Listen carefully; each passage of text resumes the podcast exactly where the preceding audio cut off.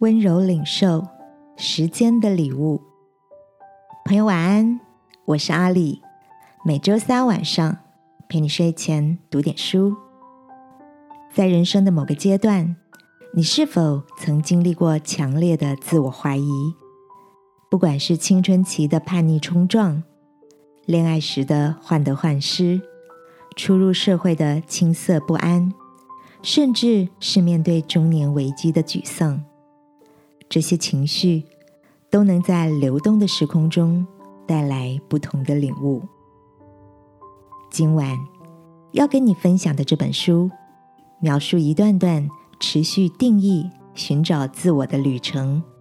书名叫《时光走向女孩》，作者黄庭玉从一位教师兼创作人的视角出发，透过温婉的文字。诉说从女孩到女人之间，由时光所连接过渡的美好领会。我特别喜欢书中提到的一个观点：怀疑不是为了攻讦或伤害他人，而是在自我辩证的过程中确认自己的样子，也能够尊重别人的样子，慢慢地去成为。你想要成为的大人，亲爱的，你是不是也跟我一样，常常透过许多反思和质疑，来探索内心真实的样貌？这样的状态让我想起在圣经诗篇里的一段话：“我心里多忧多疑，你安慰我，就使我欢乐。”今晚。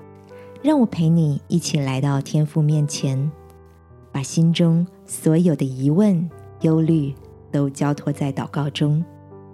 不管在成长的过程中经历了多少次的跌倒和冲突，相信这些落在时间里沉甸甸的过往，都将在未来的某一天峰回路转，带我们走向理想的远方。